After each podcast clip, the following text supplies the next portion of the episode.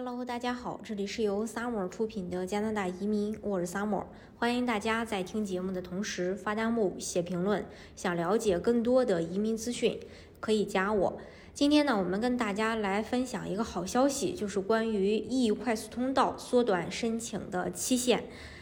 二零二一年的六月二十九日，收到邀请的快速通道候选人将只有六十天的时间来递交永久居民签证。从疫情开始至今，获得 E 邀请的候选人准备材料时的时呃的时间呢，将会由六十天增加到九十天。移民局呃有这个呃动作的目的，就是为大家提供更多的时间来准备必要的文件。但是随着疫情的好转，E 候选人收到邀请后将恢复拥有六十天准备申请，而非九十天了。这个政策将支持移民局更快地处理更多的申请，增加审批的效率。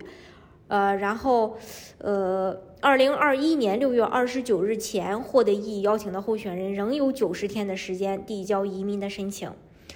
呃，另外呢，就是临时居民。延期身份恢复政策即将在八月三十一日过期。从二零二一年一月一日起，加拿大移民部更新了一项临时的公共政策，为签证到期的临时居民提供更多的时间来恢复加拿大的合法身份。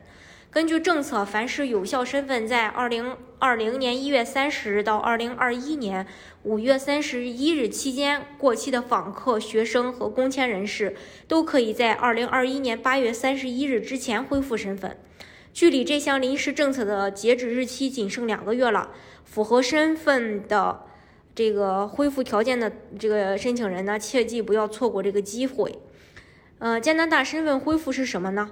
就是在加拿大临时访问、工作和学习都有都需要有效的临时居民身份。如果状态已过期，有没有及时递交续签申请，那么就可以申请身份恢复。在疫情之前，临时居民可以在申请在在这个身份过期九十天内递交申请。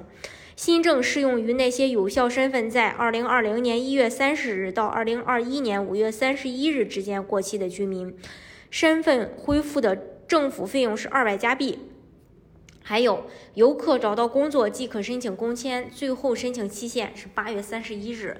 为了维持劳动力市场的持续需呃持续的那么一个需求吧，加拿大在去年推出了一项针对境内游客的重磅福利，允许那些持有有效工作雇佣信的加拿大访客申请特定的雇主工签。目前。游客转工签的临时政策将于二零二一年八月三十一日到期，还剩两个月。